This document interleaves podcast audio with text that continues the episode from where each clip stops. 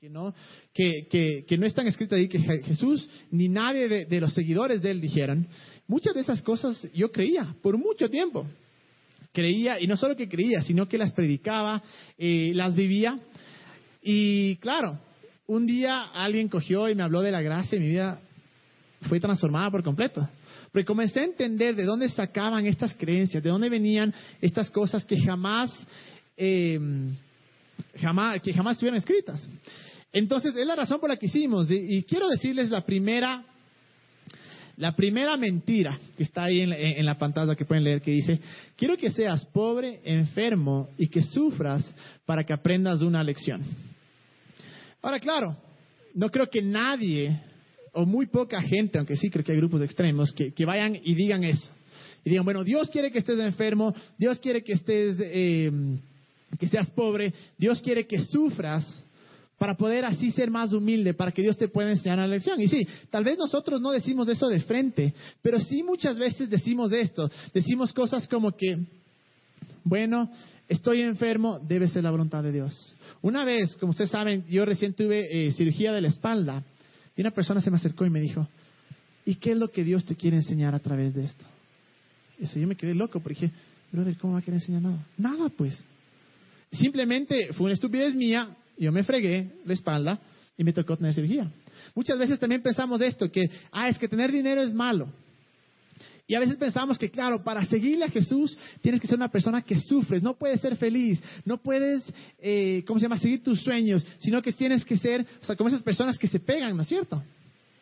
Y lo chistoso es esto que eh, eh, en, todas ramas, digamos, del cristianismo se encuentra esto, se encuentra gente que trata de hacer todas estas cosas para poder ser, de cierta manera, estar, complacerle a Dios.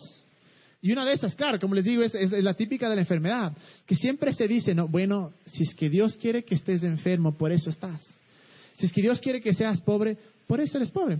Entonces, con la primera que hablamos de que, em, de que Jesús, de que Dios quiere que seas enfermo, algo que tenemos que saber es, cuando Jesús murió, no solo pagó la salvación, porque claro, muchas veces se dice, bueno, Jesús pagó para que, para que sea rescatado, tu pecado ha sido perdonado, pero ahí queda. Pero en verdad Jesús hizo muchísimo más allá que eso. Y por ejemplo, este versículo que está en Primera de Pedro 2.24, dice esto, dice, Él mismo en su cuerpo llevó el madero nuestros pecados, para que muramos del pecado y vivamos para la justicia. Por sus heridas ustedes han sido sanados. Si algo podemos ver cuando Jesús vino acá, es que a todas las personas que Jesús encontró les sanó. No hubo ni uno solo que le dijo, bueno, como tú estás enfermo, o, le dijo, como tú, eh, como es mi voluntad que tú no seas sano, tú te vas a quedar enfermo. Nunca. Cada vez que Jesús caminaba y gente enferma se le, se le, se le acercaba, él decía, sé sano, sé sano, sé sano. Nunca le dijo, tú eres enfermo porque quiero enseñarte una lección. Nunca dijo, tú eres enfermo porque tienes algo que aprender o para que seas humilde. Y en otra, en otra, en otra, en otra, eh, en otro versículo que no está escrito ahí, pero dice, dice esto en, primera, en tercera de Juan eh, 1 y 2, dice, amado, deseo que seas prosperado en todo y que tengas salud a la vez que prospera tu alma. Ahora, ¿quién escribe esto? Escribe Juan. Juan fue el único, el, el único de los discípulos que no fue asesinado y claro, escribe estas cartas al final de sus, de sus días, cuando el man ya es mucho más sabio, ha vivido tanto. Y lo que dice esto es, deseo que seas prosperado en todas las áreas. Y dice, dice acá, dice, eh, que tengas salud. Cuando nosotros pensamos que Dios nos quiere enfermos para enseñarnos algo, en ese rato, claro, ¿para qué vamos a ir al doctor? Y, y, esa es la pregunta. Mucha de la gente que cree que Dios te pone enfermedades para probarte algo, me acuerdo, yo tenía otro trabajo donde trabaja con muchos misioneros. Y me acuerdo que nos llegó un mail de una persona que nos dijo, bueno, ahora sí quiero que oren por mí porque Dios me puso la prueba más grande. Dios ha permitido que mi esposa tenga cáncer. Y claro, en mi mente decía, o sea, si ese es el Dios que crees, qué pena. Porque qué Dios más enfermo. De coger y decir, bueno, para probarte algo, ¿sabes qué voy a hacer? Te voy a dar una enfermedad. No sé si es que algunos de ustedes acá son papás, pero yo tengo un sobrino y jamás en la vida se me cruzaría herirle o lastimarle para que aprenda una lección. Y si, y, si nosotros que somos humanos, que no somos perfectos, jamás tendríamos ese pensamiento. ¿Por qué pensamos que Dios tiene eso? Cuando es súper claro lo que está escrito acá, que dice que Él quiere que tengamos salud. Por eso les digo, la próxima vez que ustedes estén enfermos, no digan como que, ah, chuta, es que Dios me está mandando una prueba. O Dios me quiere, Dios me quiere eh, enseñar algo a través de esto sino que volvamos a lo que dice acá. Y acordémonos de quién era Jesús. Donde quiera que fue Jesús, Él sanó. Algún día hemos de hacer alguna serie de, de, cómo en verdad alcanzar esa sanidad. Y obviamente no es que le seguimos a Dios por la sanidad, no, pero es uno de los beneficios. Y si nosotros pensamos que Jesús es el que nos manda las enfermedades y queremos estar en su voluntad, ¿por qué irnos al doctor? ¿No es cierto? ¿Para qué salirme de la voluntad de Dios? ¿Para qué irme al médico? ¿Para qué comprar medicinas si es que en verdad es la voluntad de Dios? Otra mentira, como decíamos, es, que Dios quiere que seas pobre. Y obviamente a través de los años se ha usado esto. Muchas veces en la Biblia habla de eh, bienaventurados los pobres, bienaventurados los pobres. En verdad lo que está hablando es pobres de espíritu, está hablando a gente que en su corazón necesitan de Dios. No está hablando de, un pobre eh, financieramente. Pero si vamos a 1 Timoteo 6, 17, dice esto, dice, a los ricos de este mundo, mándales que no sean arrogantes, ni pongan su esperanza en las riquezas, que son tan inseguras, sino en Dios, que nos provee de todo en abundancia para que lo disfrutemos. Dicen, a los ricos de este mundo, y atrás dice, no pongan eh, su esperanza en las riquezas, sino que pongan eh, sus ojos en Dios que provee todo en abundancia. ¿Para qué? Para que lo disfrutemos. Algo que me encanta de Dios es que Dios cuando nos creó, su deseo era bendecirnos. Nunca vemos, nunca está escrito acá que la voluntad de Dios es que nosotros suframos, que nosotros estemos enfermos, que seamos pobres. Muchas veces se usa súper mal esta palabra. Al referirnos a gente de escasos recursos, decimos, es alguien humilde. Y lamentablemente se nos ha metido eso en nuestra, en nuestra mente de que para ser humilde tienes que ser pobre. Pero para nada, incluso en, Corintios, eh, Pablo está hablando todo el capítulo 2 de Corintios 9, está hablando todo acerca de dinero. Y una parte dice, y en esto conocemos la gracia de Jesús, que Él se hizo pobre para que seamos ricos. Significa que nuestra primera... Eh, nuestra primera meta va a ser ser ricos? Obviamente que no. Pero sí significa que es un beneficio, una bendición que viene de Dios. Y ahora la cosa es esta. Muchas veces una vez conversaba con una persona que me decía, bueno, eh, ¿cómo se llama? Dice, eh, es que yo solo quiero vivir con lo suficiente. Necesito ganar solo lo suficiente. Y claro, uno escucha eso y dice, qué noble pensamiento, qué, qué, qué corazonzazo. El problema con esto es esto. Cuando uno dice, bueno, yo quiero ganar solo lo suficiente, está siendo extremadamente egoísta. Porque estoy pensando solo en lo que yo puedo tener. Y solo cubrir mis necesidades. Solo cubrir lo que yo necesito. Pero si yo digo, no, Dios tú me quieres dar más que suficiente. Como decía ahí, nos da las cosas en abundancia para que las disfrutemos. ¿Qué tal si, claro, mis gastos, no voy a coger y voy a derrochar la plata voy a, cumplir mis, necesidades, pero si yo creo que Dios quiere prosperarme, ¿saben qué hago con el resto? Doy a las personas. En otra parte dice que Él suplirá todas nuestras necesidades, no dice unas necesidades, dice todas nuestras necesidades. Y claro, la gente dice, no, es que el dinero corrompe. Y no es así. El amor al dinero es lo que te corrompe. Cuando tú pones el dinero sobre, sobre Dios, cuando tú pones el dinero y toda tu meta en la vida es hacer dinero, ¿cuánta gente yo conozco que por esta desesperación de ganar dinero, tienen dos, tres trabajos, y la familia, la esposa abandonada, los hijos abandonados. Y estoy seguro que eso no es lo que Dios tiene para nosotros. Estoy seguro que lo que Dios tiene para nosotros, como ya hemos leído, era algo en abundancia. No para mí necesariamente, pero para poder coger eso, ir y llevar y ayudar a los otros. Y claro, si es que una vez más, si yo creo que Dios quiere que yo sea pobre, entonces ¿para qué trabajo? Si leemos todo el Antiguo Testamento, está lleno de versículos de decía, y te prosperaré, y te prosperaré.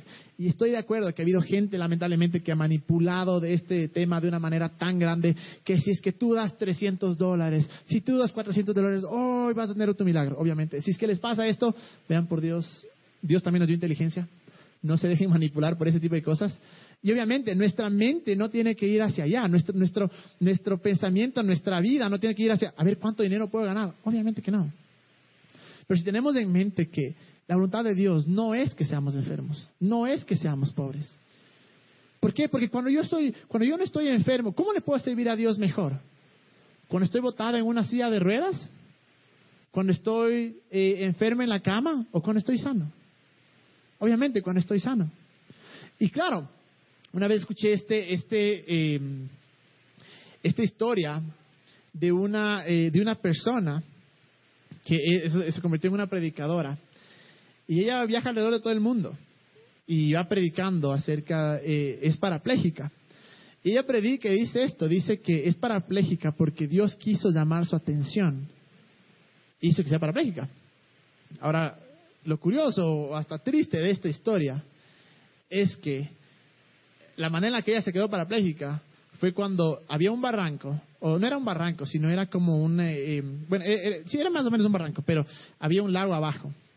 Y había un, un una señal grandota que decía no saltar. Esta persona estaba borracha y saltó. Ahora la pregunta es, ¿fue Dios el que le mandó eso? ¿Fue Dios el que quiso llamar su atención y le dijo, no, ahora sí voy a hacer que te quedes parapléjica? Obviamente que no. Sino que muchas veces nuestras consecuencias de nuestras acciones, de nuestra estupidez, lamentablemente, nos llevan a resultados en los que pensamos que, bueno, esto es la voluntad de Dios. Pero lamentablemente cuando seguimos pensando esto, de que, ahora, una vez más, si vamos nosotros en verdad a, a, pensar esto, muchas veces la imagen que nosotros tenemos de Dios, o si es que haríamos nosotros lo que pensamos que Dios hace, iríamos a la cárcel. Imagínense esto, imagínense que soy papá y en mi casa a mi hijo no le doy nada de comer porque quiero hacer una lección. A mi hijo le paso eh, haciendo cosas para que se enferme porque quiero enseñar una lección. Quiero todos los días que sufra para que sea humilde. Estoy seguro que si es que alguien viene y me demanda y me dice, oye, brother, eres un desgraciado de padre. ¿Sabes qué? De ley me vienen y me llevan preso, pues. Y ahora la pregunta una vez más es esta. Si es que esa es la imagen que nosotros tenemos de Dios y es algo que nosotros mismos no haríamos, yo creo que hay, hay algo mal ahí. Hay algo que nosotros tenemos que definitivamente cambiar. Y como les decía, nunca cuando Jesús estaba acá, cogió y le dijo a alguien, quiero que sufras, quiero que sufras. No, obviamente él sí habló de algunas cosas. Él habló y dijo, en el mundo va a encontrar sufrimiento.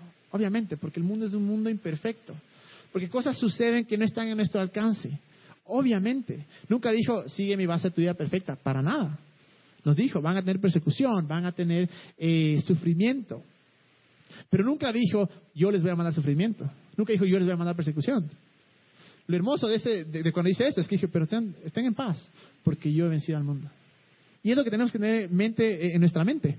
Que Dios no es un, no es un eh, psicópata que está dispuesto todos los días a ver qué prueba más nos manda para herirnos, para lastimarnos, para coger y decir, ay, sí, Dios. Ahora sí te voy a seguir. Cuando es bien claro lo que dice Pedro. Pedro que era uno de los, eh, de los, perdón, es Pablo.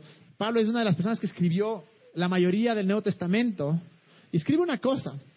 Él dice, ¿acaso no saben que es la bondad de Dios que les lleva al arrepentimiento? La bondad de Dios es lo que nos lleva a que le conozcamos a Él. No todas estas cosas que muchas veces le hemos, le, eh, hemos dicho que es Él, que es Dios.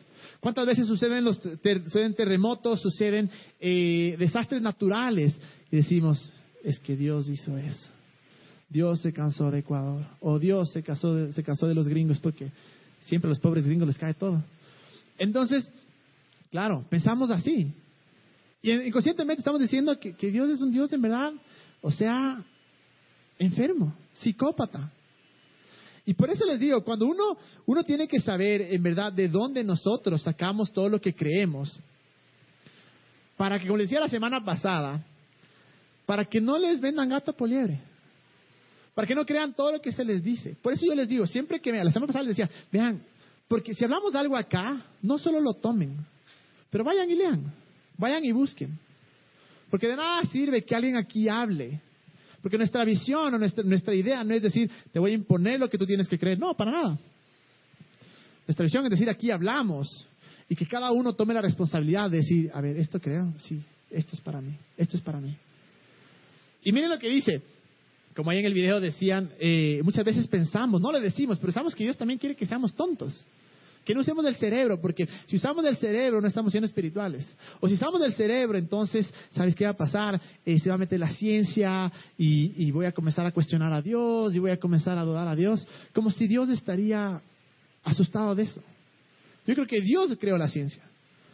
Obviamente Dios debe ser más inteligente. Y miren lo que dice en 1 de Pedro 1.13. Dice en esto, dice, por eso, dispónganse para actuar con inteligencia.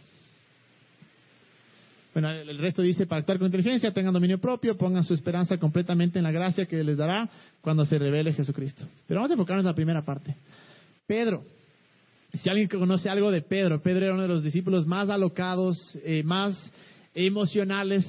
Siempre cuando estaba aquí Jesús se ve que Pedro hacía cosa tras cosa. Pero después de todo, obviamente, cuando él escribe su, su carta, dice esto, dice, por eso, dispónganse para actuar con inteligencia. En otra parte, en Santiago, nos dice, sobre todas las cosas pidan sabiduría. Es como que la inteligencia está acá y la sabiduría está acá. Porque puede ser súper inteligente, pero tomar, igual tomar decisiones completamente estúpidas. Puede ser súper inteligente y tener una vida miserable. Pero cuando, cuando Santiago habla de la sabiduría, está diciendo, claro, y, dice que Jesús, que, que Dios nos dará con generosidad. Lo que está diciendo es que Dios nos creó con un cerebro para que lo usemos. Por algo nos dio cerebro. Si hubiera querido que seamos robots, nos hubiera no nos hubiera dado cerebros. Hagan todo lo que el mundo hace, hagan todo lo que les dicen. Por eso les digo, vean, esta es una de las áreas, yo creo, en la que más mal interpretado ha sido Dios. En el que pensamos que todas estas cosas malas vienen de Dios. Cuando Santiago mismo dice que todas las cosas buenas vienen de arriba. Todas las cosas buenas. Y si nosotros seguimos pensando que cada, eh, ¿cómo se llama? Que cada eh, cosa mala que nos sucede, porque sí, me encantaría decirles, vean, entreguen su vida a Jesús y su vida va a ser perfecta. Pero le estaría mintiendo porque no es así. Para nada. Vivimos en un mundo donde es imperfecto, donde hay, gente que no es buena, donde eh, situaciones suceden día a día.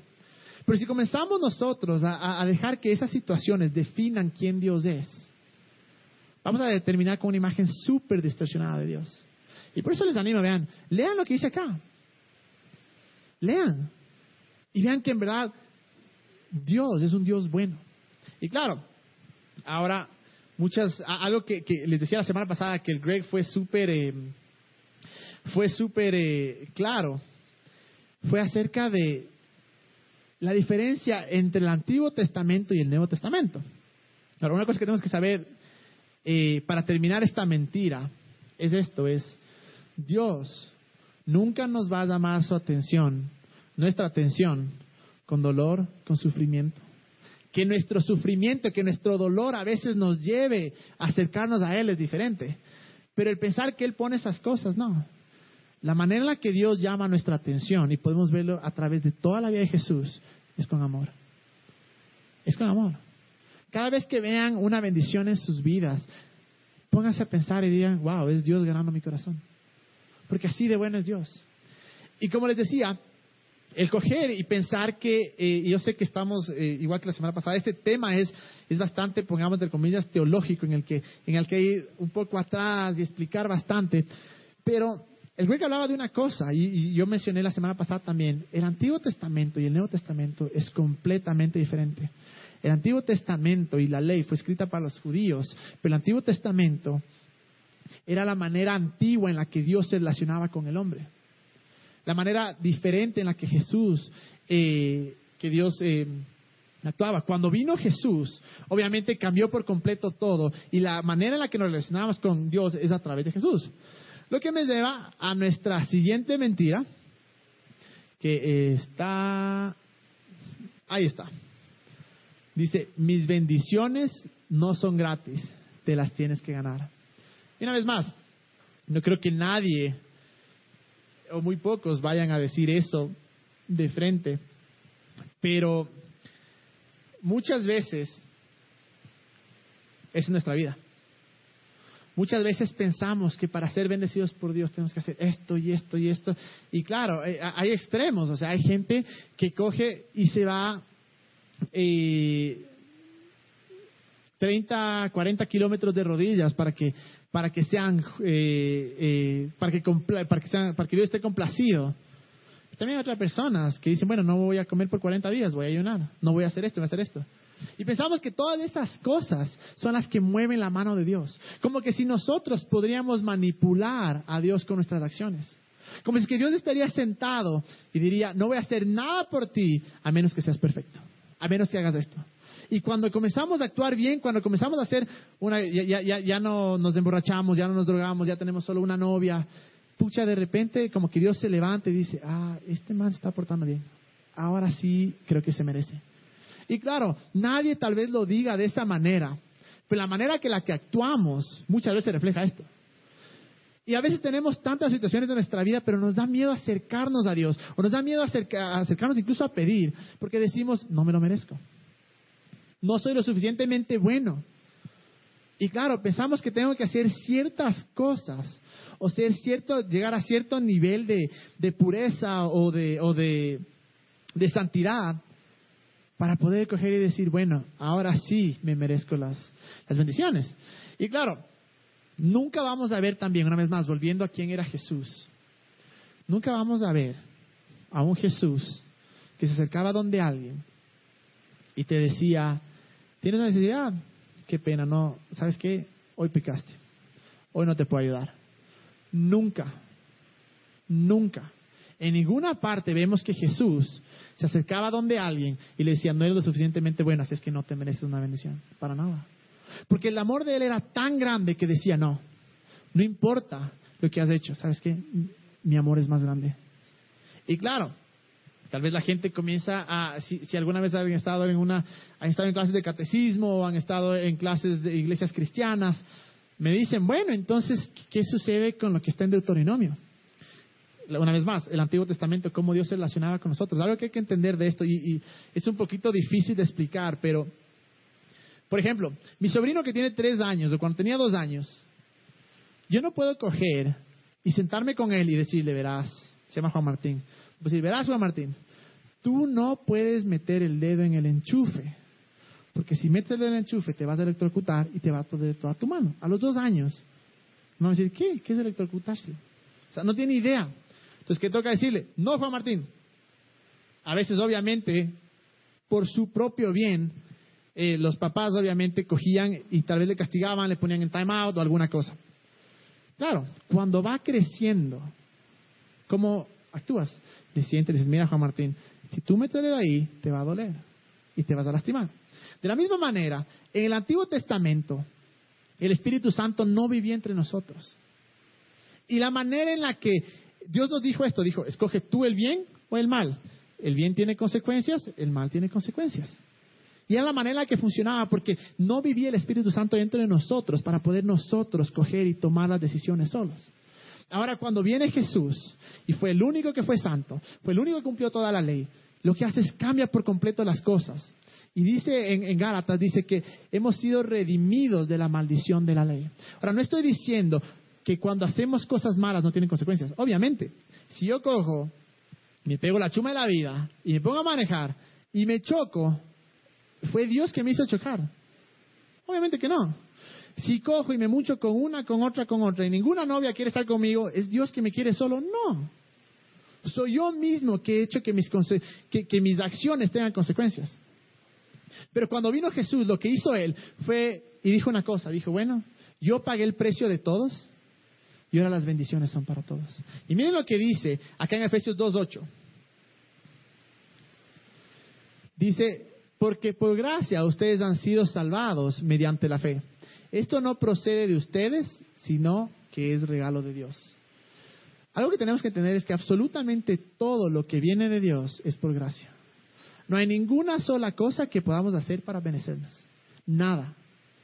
Dios es un Dios tan santo que jamás podemos alcanzarle, pero por su amor, Él nos alcanzó.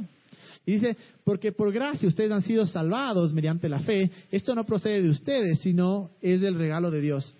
La palabra salvación, salvados de ahí, viene del griego que es sozo.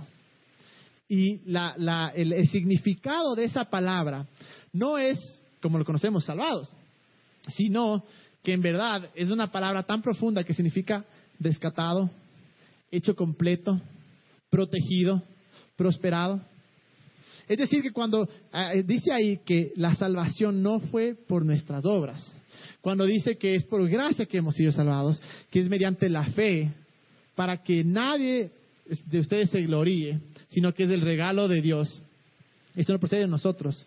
En el momento que nosotros decimos que, al, que para alcanzar una eh, bendición de Dios yo tengo que hacer algo, yo tengo que de cierta manera manipularle a Dios, Estoy diciendo entonces lo que Jesús alcanzó no fue suficiente. Porque miren lo que dice eh, en Romanos 8:32.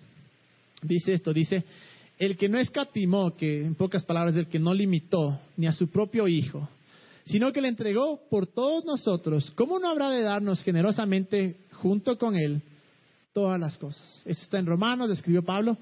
Y si esto es verdad, y si nosotros creemos esto, ¿cómo nos afecta? Miren una vez más, dice, el que no escatimó ni a su propio Hijo, una vez más, escatimar es como que limitar, el que dio generosamente a su Hijo, sino lo entregó por todos nosotros, ¿cómo no habrá de darnos generosamente junto con Él todas las cosas? Hay una versión en inglés que me fascina porque dice gratuitamente. Si su regalo más preciado, si lo que más amaba a Él y lo que más le costaba a Dios era su Hijo, y nos dio gratis, nos dio simplemente por creer en Él, como leíamos, y era el regalo.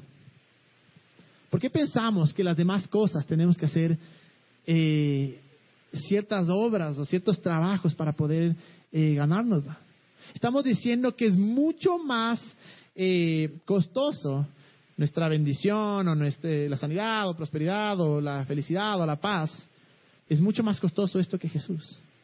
Porque si Jesús fue completamente gratis y lo único que hay que hacer es creer en Él, es decir, aceptarle, invitarle a nuestra vida, ¿por qué pensamos que el resto de cosas tenemos que ganarlas? Y claro, tal vez, una vez más, no decimos, eh, ¿cómo se llama? Eh, esto tal vez no lo, no lo hablamos, pero muchas veces es la manera en la que vivimos. Decimos, no me lo merezco. Cuando no he pecado, ahora sí estoy listo para que Dios me bendiga. Pero cuando he pecado, pucha, no sé.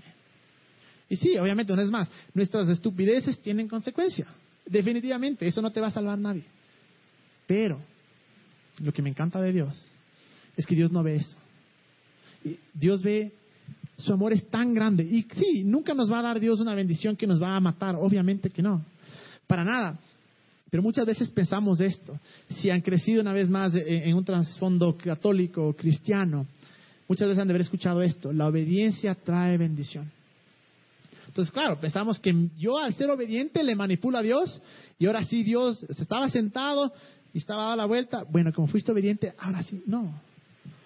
Pero ¿qué es lo que sucede? Cuando somos obedientes a Dios, cuando hacemos lo que Él nos dice, ahí va a haber la bendición. ¿A qué me refiero?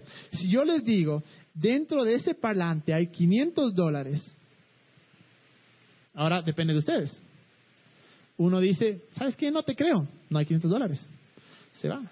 Otro dice, sí, sí te creo, mete la mano y están ahí. Pero no es que yo cogí y dije, bueno, como se levantó y le vine para acá, ahora sí, le voy a bendecir. No, no podemos doblar la mano de Dios. No es que nuestra obediencia nos trae bendición, hasta, o sea, en el sentido en el que al ser obediente le convenzo a Dios para que me bendiga. No, para nada. Lo que sucede es que Dios sabe el final y sabe el resultado de nuestras acciones. Nos dice, ¿quieres vivir mejor? Haz esto. Es una ley, es el resultado de lo que hacemos. Pero si nosotros pensamos que todas nuestras acciones, eh, es como que, una vez más, como que Dios estaría de cierta manera dormido y no hace caso a lo que, o sea, no escucha o no, eh, no, no, siente nuestro sufrimiento, no siente nuestra necesidad. Y dice, bueno, tienes que tratar un poquito más duro. Pero no es así. Porque si es que no tuvimos que tratar nada para poder eh, recibir a Jesús en nuestras vidas, para poder entregarle a Él y para recibir su salvación, ¿por qué pensamos que para algo más necesitamos recibir esto? Y luego miren lo que dice en 2 Corintios 1.20. Dice, Todas las promesas que ha hecho Dios son sí en Cristo. Así que por medio de Cristo, Cristo respondemos amén para la gloria de Dios. Todas las promesas que ha hecho Dios son sí en Cristo. En pocas lo que dice es, si crees en Jesús, todas las promesas son para ti. Así sencillo. No dice, todas las promesas que ha hecho Dios son sí en Cristo, siempre y cuando no peques, seas súper obediente y siempre vayas a Juan. Nunca. ¿No es cierto? Dice, así que por medio de Cristo respondemos amén. O sea, así sea, o así es, palabra de Dios. Porque si es que yo cojo y me paro acá y digo esto, digo, la razón por la cual yo soy tan bendecido es porque nunca peco, porque doy todo mi diezmo, mi ofrenda, mis limosnas, doy todo lo que tengo eh, aquí a Juan. Y porque en verdad yo oro todos los días, ocho horas, y porque leo la Biblia diez horas, y porque nunca digo una mala palabra, porque nunca tomo trago, porque nunca hago esto, ¿quién se lleva la gloria? Yo. Porque si no, lo que yo puedo hacer, lo que yo puedo hacer. Pero cuando me paro acá y digo, ¿saben qué? Todo lo que tengo no me lo merezco. Es todo por gracia. Todo lo que Dios me ha dado, cada bendición que tengo en mi vida, no es por algo que yo haya hecho o que haya hecho para alcanzarlo, sino simplemente porque es la gracia de Dios. ¿Quién se lleva la gloria? Dios. Porque diciendo, no se trata de lo que yo pueda hacer, se trata de lo que Dios dice. Y obviamente, eh, una vez más, quiero ser súper claro, no estoy diciendo que puedes vivir de cualquier manera y vas a tener la mejor vida. No, porque todas nuestras acciones tienen consecuencias. Obviamente trabajas eh, duro, eh, eres inteligente, y sí, vas, a llevarte a, a, prosperidad, a abundancia, ¿no es cierto? Pero lo que no estoy diciendo es que tenemos que hacer cierta fórmula o dar cierta cantidad de dinero, o hacer cierto tipo de rituales, o, o, alcanzar a cierto nivel de santidad para poder ser bendecidos. Porque una vez más, volvemos a lo que, a, a lo que Pablo dice. El arrepentimiento viene por la bondad de Dios. La bondad de Dios, cuando conocemos a Dios, cuando sabemos que su amor es tan, pero tan, pero tan grande. Y claro, una vez yo conversaba con alguien acerca de esto, y decía, eh, ah, entonces tú me estás diciendo que Dios te da todo lo que pides, sea malo o sea bueno. Y claro, hay gente boba, ¿no? Que pucha, o sea, completamente eh, malinterpretan. Y le dije, obviamente que no, obviamente que no.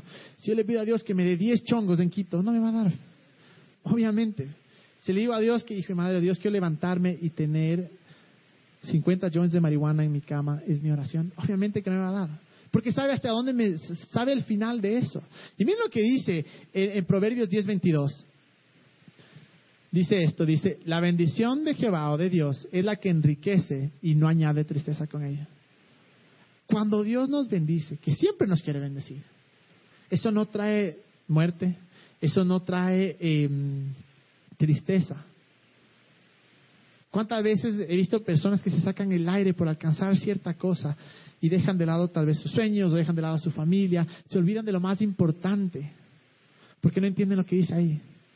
Que la bendición de Dios enriquece, y no solo habla de, riqueza eh, física, de, finanzas, habla en todo sentido. Porque ¿de qué me sirve a mí ser el empresario más exitoso, ganando millones de dólares, si es que tengo una familia destrozada? O si no tengo alguien a quien ir al final de mis días de trabajo. ¿De qué me sirve? ¿O de qué me sirve tener, eh, toda, tener multinacionales en toda Sudamérica si tengo cáncer y me estoy muriendo? Absolutamente nada. Por lo que dice ahí, dice, la bendición de Dios añade riqueza. Eh, eh, la bendición de Jehová es la que enriquece, pero no añade tristeza con ella. No añade tristeza con ella. Porque Dios es un Dios tan bueno y tan lleno de amor que su deseo es bendecirnos. Ahora el problema es cuando nosotros eh, creemos que nuestra, toda nuestra vida tiene que girar alrededor de la bendición de Dios.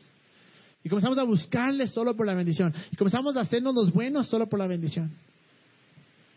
Cuando uno entiende que ya soy bendecido, sin importar lo que yo haga, Dios ya me ha bendecido. Una vez más, mis acciones van a tener consecuencias, definitivamente. Pero cuando yo entiendo que su amor es para mí tan grande, que Él me bendijo, que no tengo que hacer nada para mover su mano, y en vez de yo buscarle, porque lamentablemente mucha de la gente creyente le busca a Dios por un milagro, le busca a Dios por alguna necesidad, que no digo que esté mal, porque obviamente cuando pasamos por momentos duros, qué hermoso es que nuestra fe esté en Dios, qué hermoso es que nuestra confianza esté en Dios. Pero si solo es eso. Me parece que es algo medio feo, como que súper interesados. Y yo creo que la razón por la que Jesús hizo o por la que Dios hizo de esta manera, que dijo, ya eres bendecido. Y obviamente de cada una de estas cosas que hablé, podría sentarme con cada uno de ustedes y hablarles por horas y horas y horas y, cada versículo. Obviamente, ahora por el tiempo no podemos. Eventualmente hemos de hacer toda una serie de sanidad, de finanzas, eh, de, de, cómo Dios nos quiere bendecir. Pero yo creo que la manera en la que, en la que Dios hizo esto, en la que Él dijo, mira, ya eres bendecido. No tienes que hacer nada para mover mi mano. Ya te bendije. Es por esa misma razón. Porque yo creo que Dios, yo creo que el corazón de Dios no era queremos que quiero que tú me busques solo cuando me necesites. O quiero que tú me busques solo para la bendición. Y lamentablemente, por muchos años, como creyentes hemos hecho eso. Hemos dejado de pecar, hemos dejado de hacer cierta otra cosa para que ahora sí Dios nos bendiga. Cuando yo creo que la reacción nuestra no debe ser por conveniencia sino por amor. Porque como tú, Dios, me amaste tanto, yo voy a amar a otros. Porque me da el poder, y le voy a pedir a la Sammy y al Steve que vengan. Pero, ¿qué es lo que sucede? Tantas veces sucede esto. Que al nosotros estar tan enfocados en lo que podemos obtener de Dios, o en lo que Dios nos puede hacer si no le obedecemos, que vivimos esta vida completamente eh, sin disfrutar a Dios, sin saber que Él ya lo hizo todo, sin saber que su amor fue tan grande que Él ya me bendijo, que Él no está, eh, que muchas veces pensamos que cada acción mala en nuestra vida viene de Dios. Yo tengo uno de mis mejores amigos que cada vez que el man se jala un gol o le pasa algo, una vez me acuerdo que le dieron un bombazo en la cara, fue demasiado chistoso, pero el man cogió y le dijo, yo estaba ahí, Dios hijo porque si Dios tendría algo que ver. O sea, el pobre estaba jugando carnaval y le dieron en la cara, bien hecho. Pero, ¿me entienden? Si nosotros en verdad cambiamos de mentalidad y decimos, no voy a hacer las cosas para ver qué gano de Dios. No voy a, a, dejar de hacer cierta cosa o voy a comenzar a acercarme más a Él o voy a leer más lo que dice la Biblia para que Dios me bendiga más. No. ¿Qué tal si solo decimos por amor? Yo quiero hacer ese, ese es uno de, mis metas, de mis sueños en verdad. Coger y decir, Dios, no hago las cosas para ver qué me puedes dar. Porque ya me diste todo. En Efesios dice de nuevo que ya nos bendijo con toda bendición espiritual. Y no soy la persona que digo, vivo mejor, o hago mejor las cosas, o amo a otros para ver qué puedes hacer tú por mí. Sino que quiero tener esta mentalidad en la que digo, gracias Dios porque tú ya lo hiciste por mí. Gracias Dios porque, como dice en Juan 10:10, 10, el ladrón vino para matar, robar y destruir, pero Jesús vino para darnos vida y vida en abundancia. Y comenzar a vivir una vida llena de, de amor hacia Él. No por lo que pueda alcanzar, sino porque estoy tan agradecido por todo lo que Él ya hizo y le busco a Él no necesariamente porque le necesite o porque necesite, obviamente le necesito, pero por una bendición X, un milagro, sino en verdad comenzar a creer o comenzar a vivir de tal manera que digo, Dios, todos los días de mi vida voy a vivir solo en respuesta a tu amor. Y no es que voy a dar dinero a los pobres o voy a dar dinero aquí en Juan o a una iglesia o lo que sea, porque si doy, ahora sí me vas a bendecir. No, sino decir, Dios, tú me has dado todo y puedo dar.